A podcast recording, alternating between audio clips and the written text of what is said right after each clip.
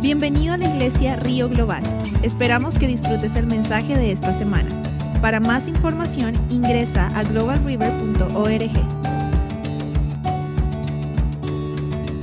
Para hacerlo legal, como dicen algunos pastores, vamos a hacerlo legal el servicio. Así que vamos a Hechos, eh, a Hechos capítulo 8. Y le voy a leer de los versículos del 1 al 8.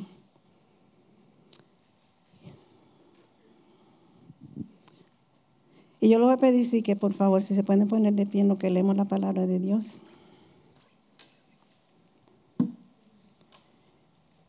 Dice en el capítulo, eh, el versículo 1, y la iglesia perseguida y dispersa. Aquel día se desató una gran persecución contra la iglesia en Jerusalén, y todos, excepto los apóstoles, se dispersaron por las regiones de Judea y Samaria unos hombres piadosos sepultaron a Esteban e hicieron gran duelo por él.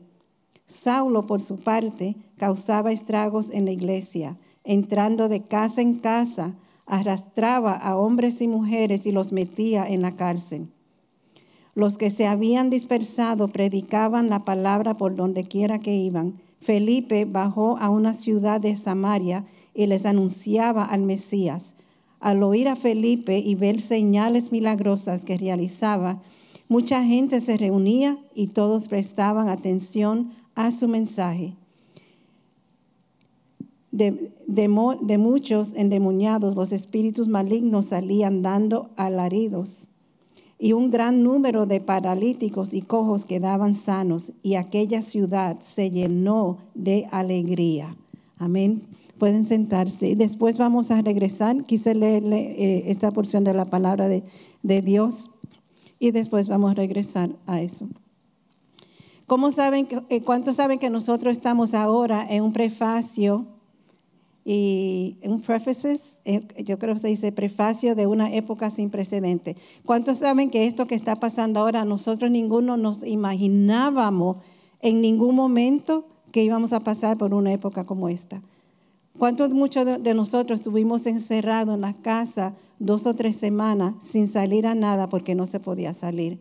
¿Cuántos de nosotros sabíamos o nos, nos eh, presentíamos que íbamos a pasar nosotros algo así? Nosotros hasta íbamos a la tienda y muchas cosas, artículos no se encontraban. Y yo me ponía a pensar, como dice la palabra en Apocalipsis, que si iba a llegar el tiempo que no iba a tener el dinero para comprar las cosas, pero las cosas no iban a estar. Y nosotros pasamos por ese tiempo. Yo sé que hasta con el, papel sanitario nadie lo encontraba y yo no sé por qué fue la emergencia que todo el mundo estaba llenando la casa con papel sanitario. Imagínense, no sé ni por qué, cuál fue la razón, pero yo sé que eso fueron de una de las primeras cosas que la gente no, no, eh, no conseguían. So, nosotros estamos, estamos parados ahora, como dicen, en la orilla. Estamos aquí en la orillita es algo que, como que dice, como que va a pasar. ¿Brincamos o no brincamos? ¿Estamos dispuestos a brincar?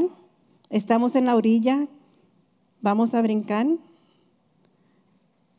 Y lo que quiero decir con esto es, vamos a brincar a lo que Dios está preparando para nosotros. ¿Estamos dispuestos a lanzarnos? ¿Estamos dispuestos a que si alguien se pone en medio de quitarlo del medio y, tirarnos. ¿Sabe que muchas veces nosotros queremos hacer cosas y hay muchas personas que se nos ponen, se interponen en medio y nosotros no nos podemos mover porque hay alguien en el medio? Pero no, ahora tenemos que ser, no, quítate. Yo voy a brincar. Si tú no brincas, yo brinco. Amén. Si tú no brincas, si tú no te mueves, yo me muevo. Y el Señor quiere ahora que nosotros comencemos a movernos. ¿Y qué espera que Dios, qué es, lo que Dios está esperando que nosotros hagamos en este tiempo que estamos pasando? Primeramente, nos tenemos que poner en posición, pararnos en la posición que Dios nos tiene. ¿Saben que Dios está armando un tapiz? ¿Saben lo que es un tapiz? Un tapiz es como un, cuadro, es un cuadro que lo, tejen y van poniendo eh, pedacitos. ¿Saben que Dios está haciendo? Es como un, rompecabezas que va una piececita en cada lugar. ¿Saben que cuando una mujer está tejiendo un tapiz, coge una, tela de un color, la pega, busca otra de otro color y la pega. Y Dios está haciendo un tapiz con todos nosotros, porque Él tiene, una, él tiene una, eh, un arte que está haciendo con su pueblo. Y todos nosotros vamos a formar ese tapiz. Y Él necesita todo, cada punto, cada color, cada, cada tejido, Él lo necesita. Él necesita cada uno de nosotros para Él poder hacer lo que Él quiere hacer. Y le voy a, llevar a diferentes puntos. A lo mejor no tengo una predicación como normal, pero quiero llevarla a diferentes puntos. ¿Está dispuesto usted a, poner, a moverse? ¿Está dispuesto a ponerse en posición? Que a veces nosotros queremos ser tan espirituales, queremos ser tan espirituales que olvidamos lo natural. ¿Sabe que Dios nos da cosas para nosotros hacer? Sabe que Dios, nosotros hacemos lo natural, lo que es normal para nosotros hacer, pero Dios dice, yo necesito que tú te muevas y hagas lo natural que yo te estoy mandando hacer para yo entonces hacer lo sobre. Él es el, nosotros somos el natural, Él es el sobre, Él viene sobre nosotros y entonces se forma lo sobrenatural. Porque nosotros nos tenemos que unir, tenemos que ser ese equipo junto con Dios. Es natural, nosotros no dice, muévanse, brinquen, brincamos, pero ¿qué pasa? Él no nos va a dejar que nos tiramos o que nos vamos a golpear. Él va a hacer lo sobrenatural que nosotros vamos a salir volando como el águila. Nosotros vamos a movernos, vamos, pero tenemos que hacer ese equipo con Dios. Recuerden, sobrenatural, nosotros somos el natural y Él es el sobre, para poder hacerse lo sobrenatural en la vida de cada uno de nosotros y de nuestros hijos, porque nosotros tenemos un tesoro dentro de nosotros. cuando nosotros nos unimos a Él, él puede, lo, sobrenatural comienza a, a funcionar. Nosotros tenemos el tesoro, que es el tesoro más grande. ¿Saben cuál es el tesoro más grande que nosotros tenemos? El tesoro más grande que un hijo de Dios tiene es que tiene al Espíritu de Dios adentro para nosotros poder operar en lo sobrenatural. Nosotros tenemos el poder porque Jesús nos dio el poder. Jesús nos dijo, ustedes tienen el poder y yo voy a obrar a través de cada uno de ustedes. Vamos a, poner la mente en un barco. Vamos a hacer, ¿qué es el principio de movimiento? ¿Cuál es el principio? La ciencia de movimiento. ¿Saben que el movimiento, para que, haya movimiento, tiene que haber movimiento? Si no hay movimiento, nada se mueve. Para que algo se mueva, tiene que haber movimiento. Y es un, es un movimiento continuo. Si nos paramos de mover, ¿qué pasa? Se para. No hay movimiento. Y el principio es de que vamos a continuar moviéndonos. Ahora vamos a poner el barco. El barco, eh, no sé si, la palabra correcta es el timón. lo que va por abajo en el barco. No, yo sé el timón, pero también el, el, barco tiene algo en el medio, abajo, que lo va moviendo. Cuando uno mueve el timón, se mueve lo de abajo. ¿Cómo que se mueve? ¿Cómo que se llama? Hélice. Ok, en inglés se llama rudder. Eh, si nosotros nos ponemos en movimiento, el movimiento se activa, tanto en lo natural como en lo espiritual. Si nosotros no nos movemos, el barco no se mueve. Y la forma que se mueve el barco es que el motor comienza a funcionar. Cuando ese motor comienza a funcionar, el barco se comienza a mover. Cuando el barco se comienza a mover, el, que va guiando el, el, el barco mueve eso, el hélice, así que se dice. El hélice entonces lo lleva en la dirección. Y nosotros somos el barco. El Señor nos tiene el motor, tenemos un motor. El Espíritu Santo es nuestro hélice. Y nosotros tenemos oídos y, oídos y ojos para ver dónde está el peligro. Y el Espíritu Santo nos habla a cada uno y nos dice, por aquí no. ¿Se recuerdan el, Titanic que se chocó con el hielo? Y entonces nosotros somos ese barco, pero el Señor quiere que nosotros mantengamos ese principio de movimiento. Muévanse, muévanse, muévanse. Y el Espíritu Santo que está moviendo eso nos, habla, el motor nos habla y nos dice, por aquí sí, por aquí no, sigue derecho, mira a la izquierda, mira a la derecha. Y así mismo es lo que el Espíritu Santo nos está hablando hoy día. No es tiempo de mantenernos tranquilos, es tiempo de estar en movimiento. ¿Qué es lo que Dios espera con nosotros? O nos colapsamos, nos damos, tiramos la toalla o avanzamos. Tenemos que elegir. O nos estancamos o seguimos. Una elección. ¿Qué quieren hacer? ¿Quedarse quietecito y que, que el barco se pudra ahí? o quieren mantenerse en movimiento. Quieren moverse, continuar moviéndose. Dejen que el Espíritu Santo tengan los oídos abiertos a lo que el Espíritu Santo le está diciendo. A veces nosotros nos quejamos, lloramos, siempre nos estamos quejando. Vemos que algo parece imposible, como parecía hoy, ¿no? Hoy muchas veces vemos las cosas y dice, Señor, no le veo salida a esto. Vemos todo imposible. Y ahora mismo nosotros estamos parados como en un tubo, que estamos en el medio, no sabemos qué va a pasar mañana. Estamos como ahí, estancados en el medio. Pero ya es tiempo, hermanos, que nosotros comencemos a, mover ese timón y a seguir. Es tiempo de nosotros mantener ese movimiento tenga confianza en lo que Dios está haciendo. Únase con Él, únase con lo que el Señor está haciendo. No importa lo imposible que se vea, no importa que se vea como que esa es una cosa rara que el Señor le está pidiendo que haga, hágalo. El Señor está en control, Él es que nos está hablando, Él es que lleva el timón, Él es que nos está hablando a nosotros, por aquí sí, por aquí no. Nosotros juntos con Dios podemos hacer lo sobrenatural. Y Él no lo hace solo porque Él le dijo a Jesús, o Jesús nos dijo a nosotros, te he dado poder para hacer lo que yo hacía. ¿Recuerdan que Jesús dijo, ustedes van a hacer cosas aún más grandes?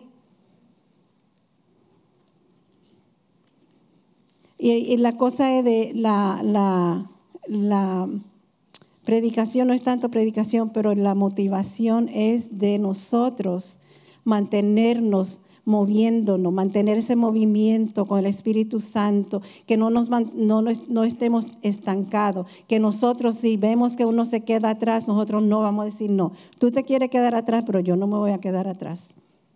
Yo voy a, lanzarme, porque yo sé que cuando yo me lance, ahí Dios va a hacer lo sobrenatural en mi vida y en la vida de mis hijos. So, el capítulo 8 de, que acabamos de leer habla de Felipe. Felipe lo hace un pequeño repaso de, Felipe. Esteban, perdón. Esteban dice en Hechos 6:5, eh, varón lleno de fe y del Espíritu Santo.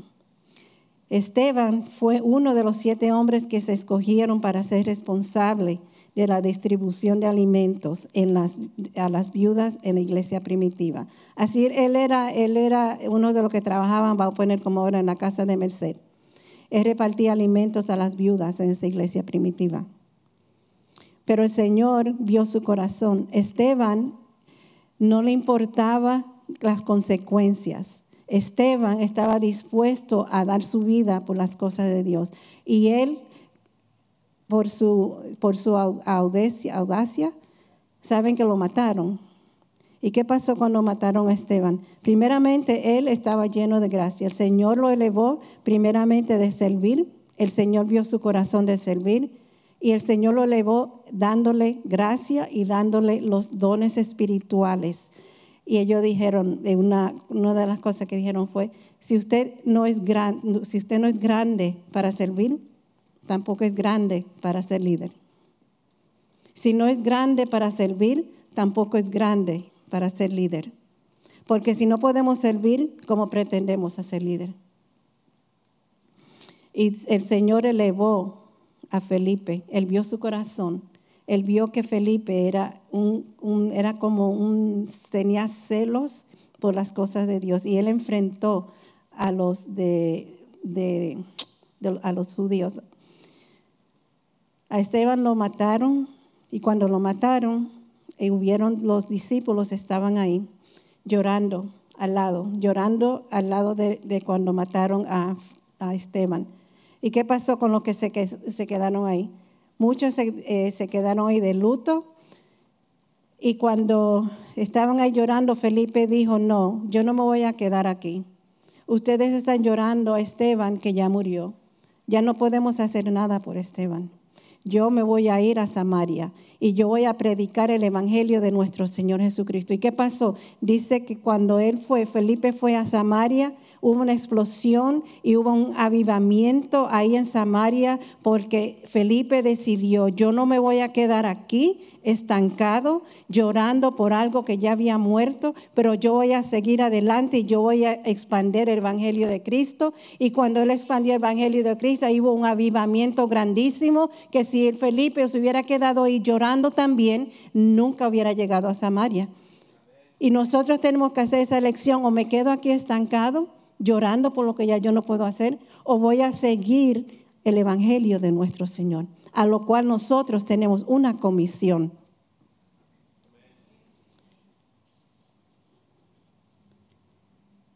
en cada promesa, en cada promesa que usted tiene, Dios tiene siempre un Felipe. En cada promesa que usted tiene, Dios siempre tiene un Felipe. ¿Por qué? Porque es movimiento activado. Un Felipe es movimiento activado. Si usted tiene algo, Dios siempre, Dios siempre va a proveer a un Felipe al lado de uno. Uno a lo mejor puede ser que esté pasando por una prueba, pero Dios siempre va a tener a un Felipe ahí. Y nos va a ayudar. Y va a seguir la obra. Y si yo decido que me voy a quedar estancado, el Señor dice, si tú no lo haces, yo voy a mandar a otro. En Colosenses 3, de versículos 2 y 3 dice, pongan su mirada en las cosas de arriba, no en las de la tierra, pues ustedes han muerto y su vida está escondida con Cristo en Dios. Esteban puso su mirada en las cosas del cielo. Cuando Esteban fue apedreado y él abrió los ojos, vio a Jesús parado. Y Esteban casi repitió las mismas palabras del Señor. Él dijo, perdónalo, Padre, porque no saben lo que hacen. Porque Esteban tenía sus ojos siempre puestos en las cosas del cielo. su actitud determina su altitud. ¿Cuántos creen eso? La actitud de nosotros va a determinar la altitud que nosotros vamos a llegar. ¿Cuál es la actitud de ustedes? ¿La actitud es de estar sentado? ¿Que me sirvan? O mi actitud es que voy a tomar el, el torch, la antorcha, y voy a seguir corriendo. Cuando un hermano no puede, yo voy a coger la antorcha y voy a seguir corriendo. ¿Cuántos tienen, están dispuestos a que su actitud sea de subir, no de bajar? ¿Cuáles de ustedes tienen la actitud de que voy a llorar por lo que está pasando? Voy a llorar por lo que se ha muerto. O voy a seguir la obra que el Señor tiene preparado para mí. O sea, la actitud que nosotros tenemos hacia las cosas de arriba es lo que va a determinar a la altitud que nosotros vamos a llegar con el Señor, porque recuérdense que nosotros vamos a darle cuenta, eh, cuenta al Señor un día de lo que hicimos con, las, con los dones que Él nos dio. Y yo voy a elegir, digan cada uno de ustedes, yo elijo lo del cielo. Yo voy a elegir las cosas de mi Padre. Yo voy a elegir las cosas del cielo porque Él me está esperando y cuando yo me vaya allá, el Señor se va a parar y me va a dar la bienvenida. Porque Él se va a parar, cuando uno se muere, se para. Y Él dice, bien hecho, fiel, good and faithful servant. Siervo bueno y fiel. Tengo que decirlo en inglés en la cabeza. Amén. Así que nosotros, ¿cuál es la actitud de nosotros para las cosas? Estamos pensando en lo que no pudimos hacer ayer, estamos pensando en lo que perdimos, estamos pensando en que perdí mi trabajo, estamos pensando que no gané tanto dinero como el año pasado, estoy pensando que no pude comer igual, estoy pensando que no pude viajar como yo quería viajar, estoy pensando que no, que no me pude comprar ropa nueva, estoy pensando en que no tengo un carro nuevo o que no tengo carro. ¿En qué estamos pensando? ¿Estamos pensando en las cosas materiales o las cosas celestiales? ¿Estamos pensando en lo que pudimos y no obtuvimos? ¿O estamos pensando en lo que nos espera? En esos dones. Estamos deseosos, estamos con, esa, con ese deseo, esa hambre, porque el Señor busca a personas que tengan hambre y sean sedientos por las cosas de Él. Y Él quiere personas que no estén estancados, sino que estén dispuestos a brincar, que estén dispuestos a lanzarse, porque saben y tienen la confianza y la certeza de que nosotros, cuando nos tiramos y Dios ve, nuestro corazón, Él está ahí esperándonos. No importa lo que sea, hermanos. Así sea una enfermedad, así sea que un hijo se fue de la casa, así un hijo que no lo ha llamado, no importa lo que sea. El Señor dice, yo estoy en control. Y yo tengo un plan. Y yo te voy a llevar a las alturas. Y yo te voy a recompensar porque te mantuviste fiel. Yo te voy a recompensar porque te mantuviste firme en mi camino y no dudaste de mí. Amén.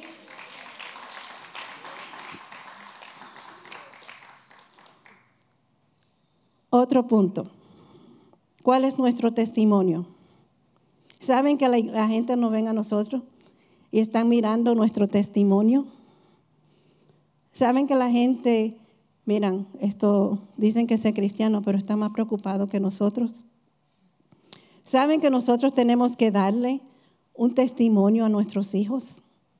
El testimonio de nosotros a nuestros hijos es tan importante, hermanos, que si, nosotros, si nuestros hijos nos, nos ven a nosotros que estamos estancados, si los hijos ven a uno que estamos preocupados, si los hijos ven a uno que no, no caminamos sin poder, sin el poder que tenemos nosotros, ¿saben que los hijos, van, a heredar lo mismo?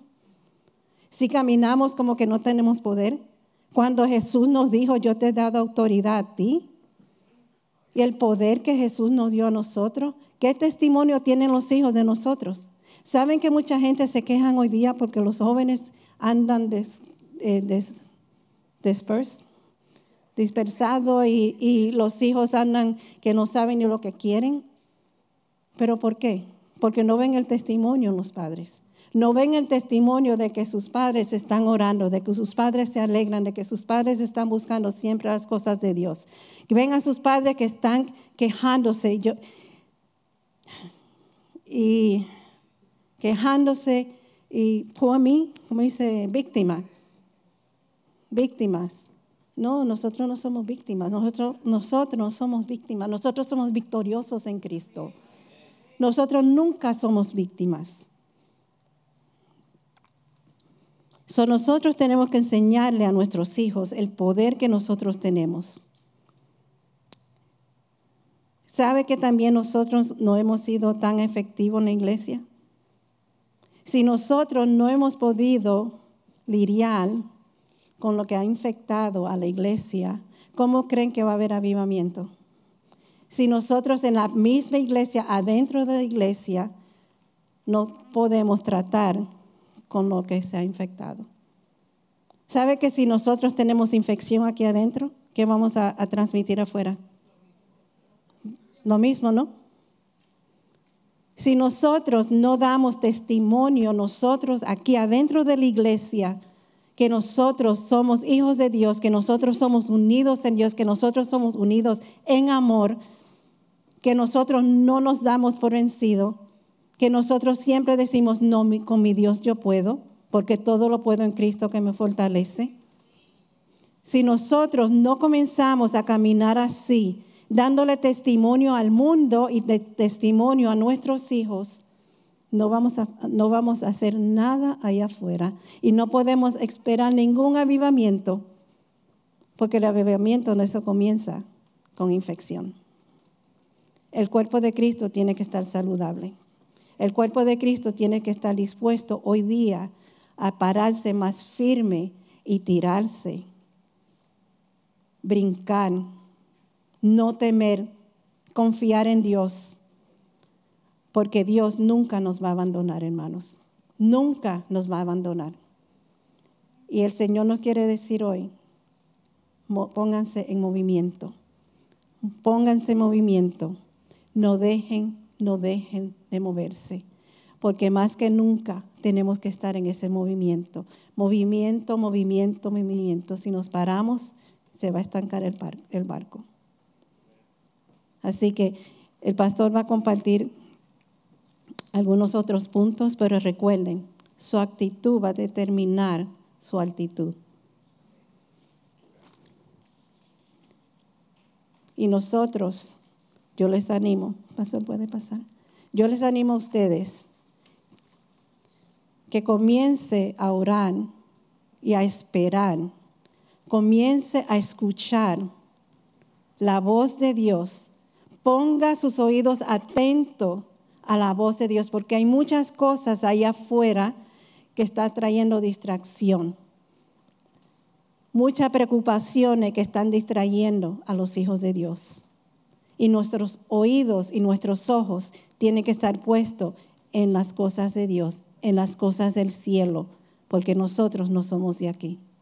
Y nosotros tenemos que ser ese testimonio. Y nos vamos a seguir moviendo, aunque, pastor, si tú no te mueves, quítate del medio porque yo te empujo o, brincamos juntos yo, o yo brinco sola.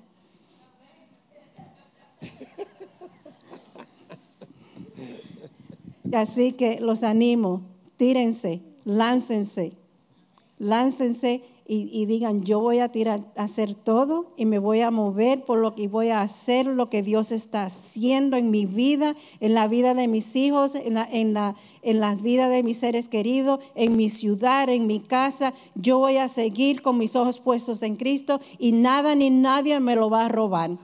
Amén. Y yo puedo porque Dios ya lo dispuso y Él me va a dar toda la herramienta que yo necesite para hacerlo.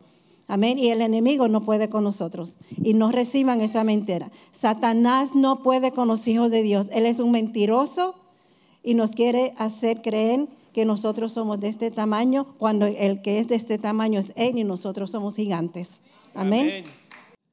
Uh, Diosa, you should have finished the whole thing. Definitivamente. Um, uno escucha tanto, uno va a esas conferencias y la verdad que, como le dije la semana o dos, o tres ah, atrás, le dije que me encantaría a mí que varios de ustedes cuando escuchan que va a haber una conferencia de, esa, de ese nivel, eh, si pudieran ir, pues dijeran, yo voy a, quisiera ir, ¿no? Para, porque si sale uno de ahí en verdad lleno, sale uno... ah, dispuesto a, enfrentar al enemigo y, a romperle, como dice la hija de Pesacham, romperle los dientes, dice el enemigo. pero definitivamente se llegó el tiempo donde nosotros tenemos que, que en verdad tomar la posición de servir, porque si usted no se mueve, el Señor va a mover otro. El Señor ya tiene otra persona preparado.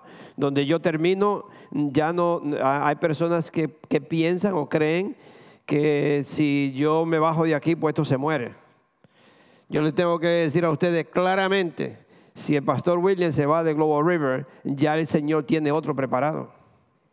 El Señor no tiene otro, porque si yo no quiero hacer algo que Dios me manda hacer, Él inmediatamente tiene otra persona ya preparado si usted no quiere servir, si usted no quiere ser parte y, o Dios le ha llamado y usted sabe que Dios le ha llamado y ha dicho que no, Dios tiene otra persona. Pero el trabajo de Dios continúa. Las cosas de Dios siguen. No se para. Nadie lo puede parar. No hay un gobierno, no hay un rey, no hay un demonio, no hay nada que pueda parar el movimiento del Espíritu Santo. Nadie lo puede parar el movimiento del Espíritu Santo sigue. Pero nosotros, gloria a Dios que Dios nos, nos, ha dado parte a nosotros de ser parte de ese movimiento y Dios está eligiendo personas dedicadas, entregadas, personas que en verdad dijeron sí y en el medio de, de, del problema, de la tormenta, de la persecución, de las acusaciones y del medio de todo, la persona se para firme y sigue y sigue y dice, no, yo no me rindo yo sigo porque Dios me ha elegido, Dios me ha llamado, Dios me ha puesto. Y nosotros tenemos que hacerle frente al enemigo y no darle la espalda. Hacerle frente. So, yo le quiero, Dios, eh, confiar en Dios, confiar en Dios en todo. Siempre tenemos que confiar en Dios. En el medio de la tormenta, en el medio de la persecución, en el medio de la, de, de la prosperidad, donde quiera que sea, yo tengo que poner mi confianza en Dios no en otra cosa, confiar en Él, solamente en Él. Solo le quiero leer en, en Éxodos, 14 y no sé si, si al final eh, quisieran ustedes, nosotros, orar por ustedes, pero eh, una de las cosas que, que podríamos eh, decir es que Dios nos da palabra. Ustedes tienen palabra para algunas personas. Ustedes tienen, porque tienen, tienen el Espíritu Santo. Y al tener el Espíritu Santo, cuando usted ve una persona, inmediatamente Dios le, Dios le puede hablar para que usted le hable a esa persona. Una de las cosas que, que el cristiano no quiere aprender es a dar palabra de conocimiento o profetizar eh, en la vida de alguien. Profetizar es declarar la palabra de Dios, es usted decir eh, eh, algo que Dios le está mostrando, pero que, tenga que ver con la palabra de Dios, profetizar la palabra de Dios. Eh, una de las cosas que, que, uno escucha y que uno lo sabe es que yo tengo que entrenar, entrenarme eh, si usted quiere este, tener músculo, tiene que ir a entrenarse, tiene que ir a hacer ejercicio, porque si no siempre va a estar flaquito como yo, sin músculo. yo tengo músculo. sí, pero tenemos que hacer, hacer ejercicio para poder llegar a tener los músculos. Es decir, que todo tiene que haber un entrenamiento. Y muchas personas creen o piensan, oh no, yo no tengo que aprender a orar. Sí, uno, uno aprende a orar escuchando a las personas orando. Ok, ¿cómo yo aprendo a profetizar de alguien? Ok, el Espíritu Santo me ayuda y todo eso, pero cuando usted escucha a las personas profetizando, usted aprende a profetizar. Por ejemplo, hoy en día, solo llegamos de la conferencia y Pastor Tan nos puso a alguno de nosotros al frente y dijo si teníamos palabra para alguien. Yo, algunas veces usted puede sentir sin, sin ninguna sin tener nada, de un pronto a usted le duele la, la muñeca del, del, brazo, ¿no? Usted siente un dolor, de un pronto. Y usted dice, ah, esto no es mío, esta es una palabra de conocimiento. Y uno dice, aquí hay alguien que tiene un dolor en la muñeca la mano izquierda. Hay alguien aquí. Usted se sorprende cuántas personas o, definitivamente personas se levantan y dicen, eh, soy yo, yo tengo ese dolor. Y esa persona se sana. Ya a nosotros nos ha pasado algunas veces con cosas que, no, que usted sabe que no es, no es de uno. Por ejemplo, hoy yo, el Señor eh, no sentía ningún dolor, pero inmediatamente yo sentí una, hay alguien que tiene un dolor en el, en el hip, ¿cómo se dice hip? La cadera, la cadera y más como la parte de adelante, esta parte aquí. Pues dos personas se pararon y dicen, soy yo. Yo tengo ese dolor ahí. Y no era que lo tenía, sino que lo tiene, cuando yo le dije. y yo, entonces voy a pensar, ¿yo estoy inventando? ¿O es en verdad que Dios me habla dentro y me dice, aquí hay dos personas que necesitan ser sanados de esto? ¿Ok? Oramos por las personas y no sé si sanaron. Pero había otra muchacha que estaba incluso brasileña, que, por primera vez que llegaron, ella llegó con la mamá y yo no sé quién es. Pero inmediatamente la vi, sentí que el Espíritu Santo me dijo, dile que eh, Dios la, la, la, va, la va a usar o ella va a crecer en estudios porque Dios la está moviendo a un nivel mucho más alto de lo que ella está, de lo que ella piensa. El nivel que ella está estudiando, eh, Dios tiene un nivel mucho más alto para ella y que Dios le va, le va, la va a usar. Y ya, ok, ya se paró. Al final ya me dijo, yo quiero que tú ores por mí. Ok, viene al frente y me dice, ¿sabes qué? Que esas mismas palabras me las han dicho a mí como tres veces. Esas mismas palabras me las han dicho. Dice, es confirmación lo que tú me estás diciendo que Dios me está hablando. Yo no sabía eso. Primera vez que veo que, que, que las dos vienen a la iglesia son palabras, son, son cosas que Dios nos da. Si yo tengo el Espíritu Santo y usted desea en verdad servirle a Dios, usted lo puede hacer, no solamente el pastor. Son una de las cosas que ellos hacían cuando fuimos a la conferencia de varios de ellos, que salían por las calles, salían por la Walmart y iban a practicar y practicaban con los enfermos. Y venía un enfermo y decía, aquí hay uno, vamos a practicar con él. Señor, y empezaban a orar por ese enfermo. Y no pasaba nada. Quién sabe si esa persona se sanaría después, pero ahí al, al, ellos verlo no pasó nada. Y ellos oraban y, nada. Y, y, así hacían todos los días, dice como por dos años, no sé cuánto, un año, dos años. Dice que hasta que un día oraron por alguien que estaba ciego, no sé qué era y el Señor le abrió los ojos. Eh, la, persona pudo ver, no, sino que ahí mismo la persona pudo ver. Y de ahí para allá, de ahí en adelante, no hombre, eso andaban como fieras buscando para orar y, donde, y, eso eran milagros y milagros y milagros después. De, ahí en adelante, muchísimas cosas Dios ha hecho. So, la cuestión es nosotros eh, ser fiel, reconocer que Dios me ha llamado, que soy un hijo de Dios y que Dios me ha puesto en este mundo para yo representarlo a Él. No, cuando usted es una persona en silla de rueda, no se vaya para otro lado, usted diga, ¿puedo orar por ti? Y mire a ver si Dios trabaja así o no. Puede ser que ese día esa persona se levante y imagínese cómo no se va a sentir esa persona que sea sanada. La honra y la gloria para Dios. Amén. So tenemos que siempre estar dispuestos a servirle al Señor. Y yo creo que si nosotros empezáramos a saber eso,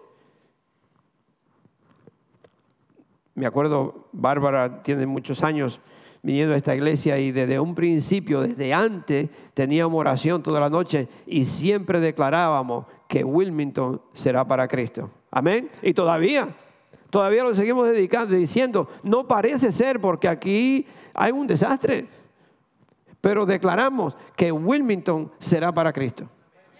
Y lo seguimos declarando. Dios escucha esas oraciones. No sé si lo vamos a ver físicamente con nuestros propios ojos, pero espiritualmente lo vemos porque lo que uno declara, Dios lo hace.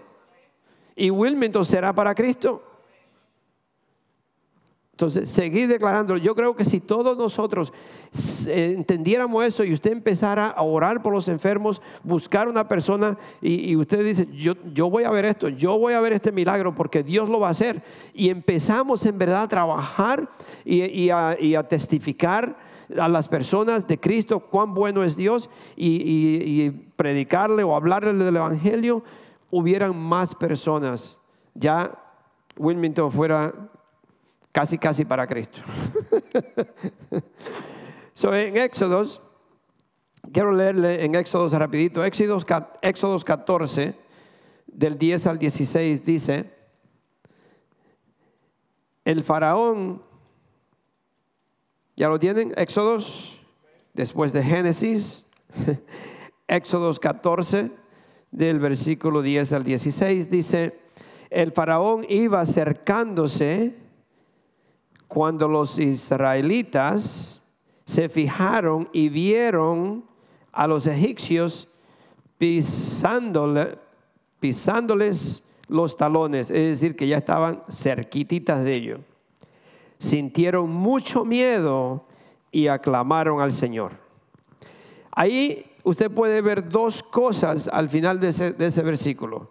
dice, sintieron mucho miedo y aclamaron al Señor. ¿Qué es aclamaron al Señor? Oraron, le pidieron a Dios. Pero esperaron tener miedo. Muchas veces nosotros esperamos estar en una situación difícil porque antes de eso ellos iban gozándose porque salieron de la esclavitud y todo va bien y iban con la familia y quizás llevaban su estufita y hasta cocinaban en el camino como algunos de nosotros hacemos, ¿no? a mí me gusta cocinar, entonces llevamos la estufita y nos paramos en, el carro y yo cocino en el baúl atrás del carro. iba todo bien. Pero aquí, eh, eh, cuando miran hacia atrás, miran que el faraón se ha despertado de, todo lo y, va lo va siguiendo con todo el ejército. Y dice que sintieron miedo y aclamaron al Señor. Aclamaron al Señor cuando sintieron miedo. Pero hay dos cosas ahí que quiero um, compartir. Esperan primeramente que el enemigo ya le viene encima para buscar del Señor. Nosotros no podemos esperar que mi casa se esté cayendo para buscar de Dios o que todo o esperar que, que mi vida sea un desastre y buscar del Señor. No, mis hermanos, nosotros necesitamos a Dios siempre. No espere que las cosas estén mal para empezar a orar. tenemos que orar siempre. Más todavía cuando las cosas están bien. Debemos de siempre darle gracias a Dios, pedirle que nos proteja y pedirle a Dios, Señor, mantén mi vida en una forma que yo siempre te alabe y si viene la, la situación, como quiera te voy a adorar, pero no esperar cuando las cosas estén mal para nosotros orar. Entonces aquí dice que ellos tenían miedo, aclamaron a Dios, oraron a Dios, entonces les reclamaron a Moisés. Versículo 11. Hay, hay a veces situaciones en nuestras vidas que oramos una, una mezcla, una mezcla. Es decir, viene un, una temporada, como le dice, un ciclón, o viene una, tormenta, ¿no? Y nosotros empezamos a orar, oh Señor, eh, no deje que esa tormenta venga. Y le echamos afuera y empezamos a orar por la tormenta. Y dice uno, pero Señor, si mi casa se rompe, se debarata, pues está bien, porque eso no, no. Entonces está diciendo, echa todo afuera, pero a la misma vez está diciendo, si mi casa se debarata. Entonces, ¿cuál es la oración? ¿Cree lo que está orando o no cree lo que está orando? ¿O va a creer definitivamente que el Señor me escucha y esa tormenta se va a ir?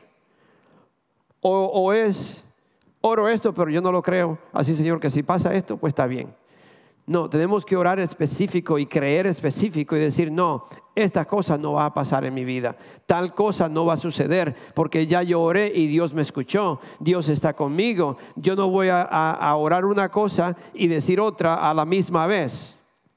Estoy enfermo, Señor. Señor, esta enfermedad se va en el nombre de Jesús porque por las llagas del Señor Jesucristo yo he sido sanado y yo, Señor, yo declaro mi sanidad y todo eso. Señor, pero si no me sano, tú tienes los médicos y los médicos me van a ayudar.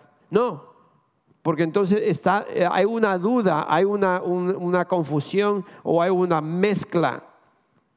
Y aquí vemos que ellos tenían miedo, oraron, pero empezaron a reclamarle a Moisés. Y miren lo que le decían. ¿Acaso no había sepulcros en Egipto que nos sacaste de allá para morir, para morir en el desierto? ¿Qué has hecho con nosotros? ¿Para qué nos sacaste de Egipto? Es decir, ellos estaban orando, miedo, pidiéndole a Dios que, que el faraón no lo alcanzara, que el faraón no se acercara, que el ejército no, no nos llegue, y le pedían a Dios, y a la misma vez van a Moisés, ¿para qué nos trajiste aquí? Mira que nos van a matar. Entonces están, había una confusión en ellos. Pero ¿por qué viene esa confusión? El miedo. El miedo inmediatamente nos, confunde y nos hace volver un relajo. Ora una cosa, pide otra y no sé qué hacer y cómo le vamos a hacer porque mira, no hay dinero para la renta y no hay trabajo y no todo, pero yo sé que el Señor provee para mí, pero ¿y cómo le vamos a hacer porque no tenemos dinero? O Dios provee para mí o no tengo Dios o no tengo dinero. Dios provee para mí y punto. Dios está conmigo y punto. Dios me ayuda y punto. No es una andar para allá y para acá. So, por aquí vemos en esta historia, o yo no le leí completo, ¿no? Ok, vamos a seguir leyendo. Entonces le reclamaron a Moisés, ¿acaso no había sepulcros en Egipto que nos sacaste de allá para morir en el desierto? ¿Qué, qué has hecho con nosotros? ¿Para qué nos sacaste de Egipto? Ya en Egipto te decíamos, déjanos en paz Preferimos servir a los egipcios. Mejor nos hubiera sido servir a los egipcios que morir en el desierto. Moisés le dice, no tengan miedo, le respondió Moisés, mantengan sus posiciones que hoy mismo serán testigo de la salvación que el Señor realizará en favor de ustedes. A esos egipcios que hoy ven, jamás volverán a verlos. Ustedes quédense quietos que el Señor presentará batalla por ustedes. Pero el Señor le dijo a Moisés, ¿por qué clamas a mí? Ordena a los israelitas que se pongan en marcha. no sé si ah, eh, eh, uno, uno, lee estos pasajes y alguna vez como que lo entiende de una forma, pero eh, como que hay otra forma, hay algo aquí que uno no le entiende o no, no le hizo mucho caso. ¿Qué fue lo que el Señor le dijo a Moisés? ¿Qué le dijo? ¿Por qué clamas a mí? Le está diciendo, ¿cuántas veces me vas a pedir? Para de orar y muévete, lo que dice mi esposa para de orar y haz algo. Tanto tiempo en la iglesia y no se ha hecho nada, párate y algo. Camina, muévete. Hay muchas cosas que hacer. ¿Qué pasa que, que tanto me pide y tanto ora y tanto? Muévete. ¿Sabe, ¿Sabe por qué es eso? Hay cosas, como dice mi esposa, que lo natural no, que dice mi esposa, que Dios nos, lo natural nos toca a nosotros. Lo sobre eso es de Dios. Pero si yo no hago lo natural, Dios no se mueve. Dios no se mueve, mis hermanos. Por eso usted tiene que naturalmente hablar con alguien y Dios hace lo sobrenatural. Dios cambia a la persona. Dios le ministra a la persona. Dios viene y empieza el Espíritu Santo a trabajar en la persona. Pero si yo me quedo encerrado en la iglesia o encerrado en la, en la casa y no hago nada, el que no hace nada, pues no hace nada. Lo que no se mueve, no se mueve. Sí. Este púlpito, si usted no lo mueve, no se mueve. So, hay que moverse, ya es tiempo que la iglesia de Dios no, es tantas divinas oraciones y tantas divinas enseñanzas y tanto tiempo usted leer la Biblia. ¿Para qué? Si no hace nada, no le sirve para nada. No sé si una relación con Dios, la relación íntima con Dios es una relación entre yo y Dios. Es decir, que es un tiempo de yo escuchar a Dios, un tiempo de leer la palabra de Dios, un tiempo de yo tener comunicación con Dios, orar y, yo permanecer en esa comunicación. Con esa comunicación no se puede romper. Pero si solo es esto y nada de esto, no sirve para nada. Porque nosotros, yo tengo que estar comunicado con Dios todo el tiempo para yo poder hablarle a mi hermano, a mi hermana, o al vecino, o a la vecina, o al, yo tengo que, si solo esto y nada de esto, no usted no está haciendo nada. Porque la palabra de Dios lo dice, enséñame tu fe y yo te enseño mis obras. Enséñame las obras y yo te enseño mi fe. Es decir, que las dos van juntas.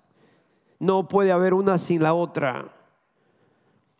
Tenemos que movernos, trabajar, salir adelante, hacer las cosas. Entonces Dios le dice a Moisés aquí, Moisés le dijo a las personas, quédense quietos. No fue algo, eh, yo sé que puede interpretarse de una forma diferente y usted lo puede, ¿sabe? No, es, no es que la Biblia necesita que se interprete, pero quedarse quieto es, en verdad, quédate tranquilo, eh, quédate en paz, no tengas miedo, porque Dios se va a mover con nosotros. Dios va a hacer un milagro. No tengas miedo, que Dios está con nosotros. No es quieto como que dice, quédate frisado ahí, vamos a ver qué pasa. No, no, es estar en paz. En el medio de esta tormenta, en el medio de todo lo que tú estás viendo, quédate tranquilo, quédate en paz, que Dios va a hacer batalla por nosotros. Dios va a pelear esto por nosotros. So, para mí, eso es lo que Moisés le está diciendo a estas personas.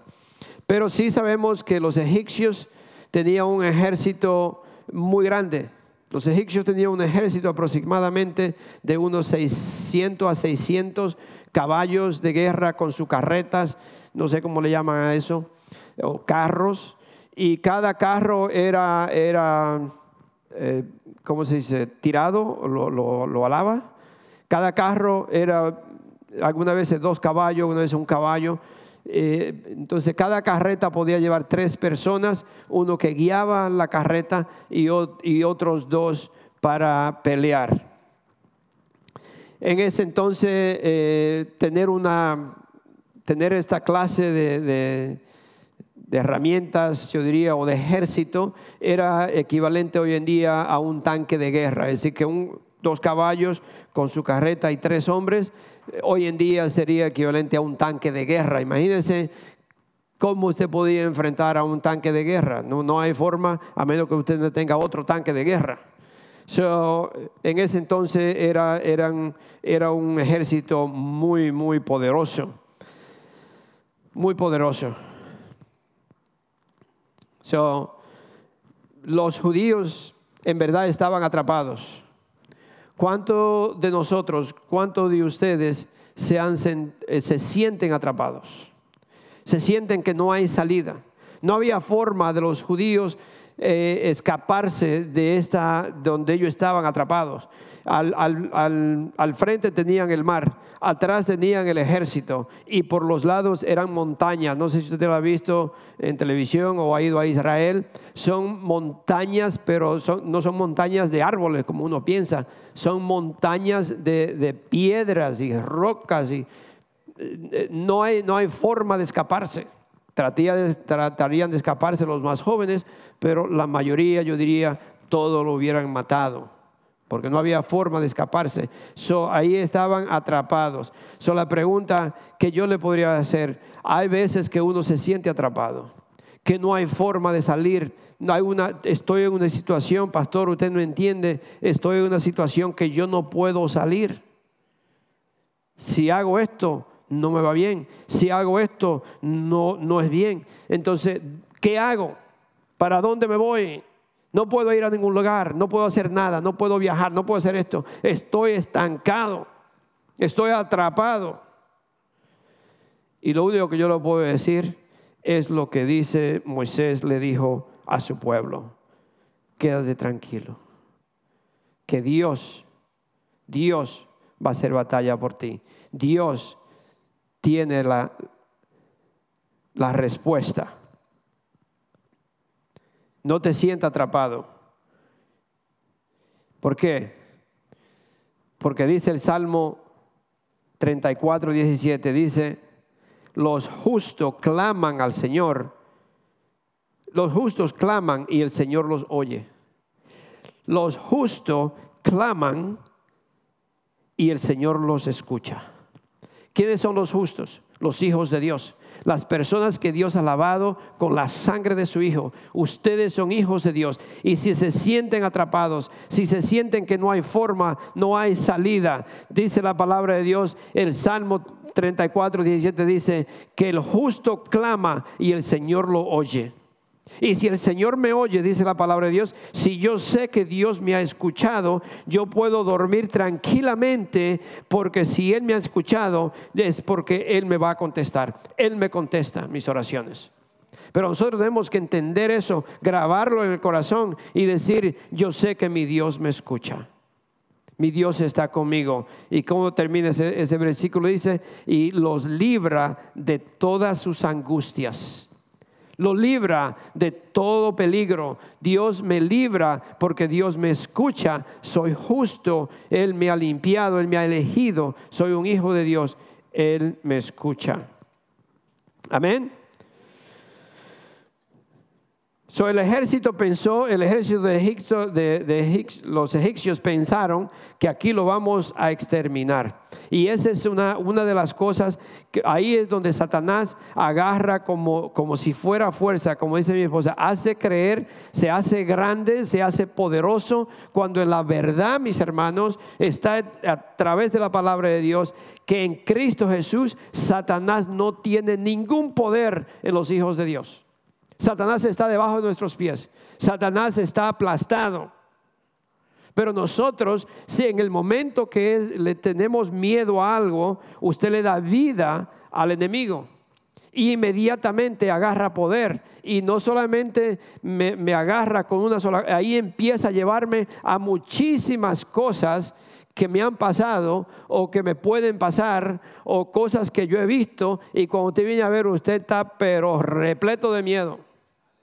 Porque el enemigo lo lleva inmediatamente, inmediatamente lo agarra. Es como yo le he dicho varias veces, es como usted poner una carne afuera, no sabe de dónde llegan, pero las divinas moscas ahí están. Porque es lo mismo, Satanás huele inmediatamente, los espíritus de Satanás huelen cuando hay miedo. Y el temor lo llama inmediatamente. Por eso la palabra de Dios dice muchísimas partes. Dios nos dice a nosotros, no tema, no tengas miedo, yo estoy contigo no le dé no le dé fuerza al enemigo. Nosotros le damos fuerza a Satanás cuando tenemos miedo. No importa lo que sea. Si es el trabajo, si es eh, una enfermedad, si es un familiar, lo que sea, nosotros declaramos la palabra de Dios. Nosotros declaramos que somos, tenemos, eh, somos más que victoriosos. Nosotros tenemos la victoria en Cristo Jesús. Amén.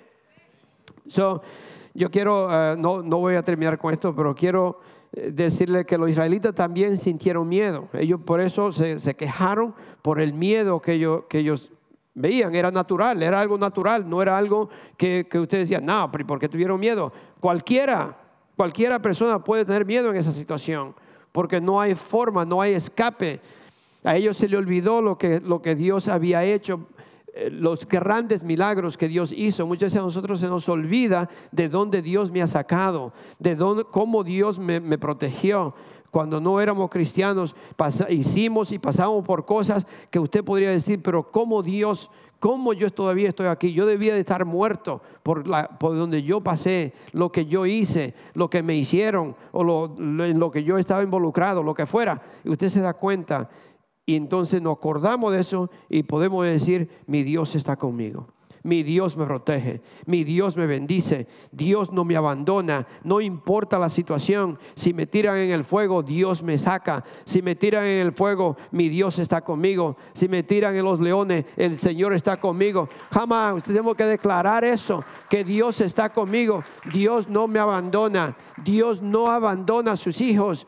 ¿Cuántos de ustedes que tienen hijos podría usted decir, yo abandono a mi hijo? No importa cómo sea el hijo, aunque sea un hijo desobediente, muchas veces lo quiere uno más todavía. Jesus, help us. Pero lo quiero dejar con esto. Escuchamos, algunos de ustedes conocen a Samuel Rodríguez o lo han escuchado. Ah, escúchenlo, es, es fantástico, a mí me encanta. Pero tiene un testimonio muy, que le pasó no hace mucho. Y la, próxima, la última vez, voy a terminar con eso porque tengo muchas cosas y no vamos a terminar anyway. So, um, la, otra, la, otra conferencia, el año pasado que fuimos, eh, él estuvo allí y él dijo que se después de, su, um, ¿cómo se dice? El, el, tiempo que le dieron a él, que eran dos, secciones, dos sesiones que tenía. Dijo, ah, me, voy a, me tengo que ir porque mi hija está para dar a luz. Y yo le pedí a Dios, dice él, que no diera luz hasta que yo no regresara, porque yo quiero estar allá. es mi primer nieto y es, es puertorriqueño y es, se vuelve todo loco ahí hablando y es, es buenísimo. Escúchenlo, Samuel Rodríguez. Y habla inglés y habla español y algunas veces se pone a hablar en español y le dice a la gente, si tiene una pregunta, ven y pregúntame, dice. Lo hace como de chiste. Pero anyway, y esa vez él dijo que tenía que irse después del tiempo de él. Eh, se regresaba a California porque la hija iba a tener un bebé y era su primer nieto. Quería estar allí. Bueno, parece que Dios le concedió ese deseo y no sé si, le dio tiempo a regresar y ya todavía no tenía el bebé. Lo cierto fue que después de eso, eh, y él lo compartió con, eh, esta vez allá, ah, cuando la, hija de él tuvo, que era una niña, tu bebé como casi de una vez, él le dio COVID a ella y se puso grave. Estaba en, intensivo, ya para morir. Incluso él llamaba y, decía, lo más difícil es que tú no, no, había forma, no, no la puede visitar, no puede hacer nada, es tu hija acaba de tener un bebé, acaba de tener mi, nietecita y, ella en, intensidad, y, intensivo, intensivo, y cómo, no, había forma de verla, no la podía ver. Y llamaba a los médicos y los médicos y el médico le decía, y él le decía, pero yo he escuchado Samuel Rodríguez le decía al médico, yo he escuchado que los jóvenes, es una muchacha en los 20, es jovencita, ella no, no, va a morir, ¿no verdad que no? Ella no va a morir, porque los jóvenes, eh, el COVID no le da fuerte. Y dice, y él cuando estaba hablando, hace una, una pausa de silencio, y dice, tú escuchas ese silencio, lo mismo del médico. Y lo único que me decía, no sabemos, no sabemos está intensivo, tiene todos los aparatos que le ponen, que le ponen y no solamente esperar. No, no, no, no, sabemos. No, claro, estaba en intensivo, no se veía bien, parece que se iba. el médico le decía que lo, que veía no, no era bueno. no le quería decir, prepárate porque se va a morir, pero le decían lo que estamos viendo no no se ve bien. Ah, con esas palabras le estaban diciendo, prepárense porque puede pasar. Y un día él, eh, no sé si hablando con los médicos día a cada, cada rato, pero se va a, al jeep que tiene, un jeep, y se sienta en el carro a llorar y le empieza a decir a Dios, Señor, pero nunca perdió esa comunicación con Dios. Y eso es lo más importante, mis hermanos. En el momento difícil es que nosotros tenemos que pararnos firme y no perder la comunicación con Dios. En esos momentos él se sienta y, se, y se puso a hablar con Dios, y en verdad llorando. Y él decía, Padre Santo, es mi niña, es mi hija. Señor, ¿qué puedo hacer? Yo no puedo hacer nada. No puedo visitarla, no puedo esto, llorando. Y le, pedí a Dios, ¿qué hago, Señor? No hay nada que hacer. Y dice que la presencia de Dios fue tan grande en ese jeep sentado en el driveway de la casa de él, que, que Dios le habló y le dijo, yo también estoy sufriendo como tú. Y él sintió eso. Y le dice, él, le dice, Padre Santo, pero tú tienes mucho poder. Pero era una, relación de un hijo a un padre. No era que, pero tú tienes poder, ¿y por qué tú no haces esto? No, no, fue una esa relación de un hijo eh, eh, aclamándole al Padre. Padre Santo, pero tú tienes poder. Señor, llénale el cuarto de mi hija de ángeles Manda ángeles y llénale su cuarto de ángeles. Mire, y dice él que como, no sé qué tiempo fue, si fue 10 minutos, fue un poquito. Mira el teléfono y un texto de su hija. ¿Cómo usted está en, en- en intensivo, que está, como dice, grave, que no sabe de usted, pero tiene su celular y le dice que esos son los milenios ahora, el celular no lo dejan ni siquiera cuando están en intensivo. Él mismo lo dice, dice, yo no sé, no sé ni cómo ya tenía, el teléfono. Lo cierto es que le manda un texto y le dice, papi, yo no estoy loca, pero mi cuarto está lleno de ángeles. ¡Uh! Dice, yo no estoy loca, pero mi cuarto está lleno de ángeles. Así le manda el texto. Y no sé si después de un tiempo el médico lo llama y le dice, Mr. Rodríguez, no sabemos qué ha pasado, pero tu hija le vamos a quitar el, el respirador, eso, se lo quitaron, está respirando normalmente y mañana tu hija se va para la casa. Uh. Pero no perdió la conexión con Dios. En el medio de ese tormento, de, eso, de ese dolor tan grande de perder un hijo, él no perdió la conexión con Dios. Y al otro día dice que la fueron a buscar. Dice, no, fuimos en un carro grande que tiene un SUV. Dice, fue la mamá, la nieta, fue la mamá, la sobrina, el tío. fuimos la familia entera. Dice, todos los puertorriqueños fuimos, dice, a buscar a mi hija. Y dice, cuando la buscaron, la, trae- la traen, porque el hospital lo sacan en silla de ruedas, ¿no? So, sale, dice, y se veía pálida y se entra al carro. Y él piensa, dice, que de ahí vamos a salir quizás a comer o a hacer algo. Y le dice, ¿qué quiere hacer? Y le dice, yo quiero que me lleven, había un lago, no sé, pero parece que estaba lejos. Tahoe, se dice, quiero que me, llegue, me lleven a un lago, no sé qué. Y ellos se miraron todos y dice, ok. Como que él pensaba que iban a ir a comer o a tomarse un café o algo. Y le dice, llévame al lago. Dice, ok. Y se fueron para allá. Cuando llegaron, se paró.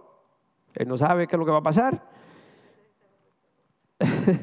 ella se sale del carro y sale caminando y dice, entonces va detrás de ella. Entonces él piensa las medicinas que le dieron y todo lo que le hicieron en el hospital, quizá le afectó su mente y maybe está media, media loca, dice, no sé qué va a hacer.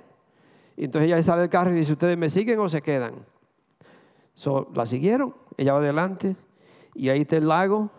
Dice que pone así los pies eh, y se moja los pies así. Y mira el agua así para todos los lados y se tira al lago. Se tiró. Dice, te quisiera decir que ella, ella nadó 30 millas, dice, pero no fue así. Se tiró al lago, salió y levantó los brazos y dijo, estoy viva. ¡Uh! Porque ni ella misma lo creía. Ni ella misma lo creía. Y ahí, y hoy, no tiene ningún COVID. Pónganse de pie. So, es no perder la conexión con Dios. Es nosotros mantenernos en verdad atado a Él. Creer en Él, confiar en Él, que Dios me libera, no importa lo que venga en mi vida, Dios está conmigo. Si me echan al fuego, Él está ahí conmigo. Y si me voy de aquí, por Él me lleva con Él. No importa, me tiran al- al- al- a la fosa de los leones, Él está conmigo. No importa dónde sea, Él está conmigo. Amén. Amén. Gloria a si, usted, Dios. si usted tiene alguna necesidad y, y siente que hay algo imposible en su vida, pase al frente, queremos orar por ustedes. Amén. Thank porque you, saben que Jesus. no hay nada imposible para Dios. Si usted tiene una necesidad y siente que está en la orilla y que no puede brincar porque siente que es imposible, Thank you, Jesus. frente porque recuerden, no hay nada imposible para Dios. Amén. Amén. Gloria Así a que Dios. Pase al frente, vamos a orar. Bendito eres, Padre Santo. Tú estás con nosotros, Señor, y no hay nada imposible para ti, Señor. Aún, Señor, sea en distancia, nuestras oraciones están ahí porque no hay distancia en la oración. So, yo te pido, Señor, que estos tus hijos, este pueblo, Señor, crezca, Padre, en el entendimiento de que tú nos has elegido, de que tú nos has llamado, de que somos tus hijos, Padre, y que somos tus siervos, Padre, que tú nos has dado el privilegio, la bendición de echar afuera, Señor, demonios de sanar a los enfermos, de orar por los enfermos y sean sanados, Señor, porque tú estás con nosotros. So, gracias, Padre Santo. Bendícenos, Señor. Cuida de nosotros. Y hoy, Señor, te damos las gracias por hacernos nosotros parte de ti, Señor, parte del ministerio que tú tienes para, para el mundo entero. Gracias, Padre Santo. En el nombre del Señor Jesucristo. Amén. Y amén. Que el Señor me lo bendiga. Pasen al frente si quieren oración, algo específico.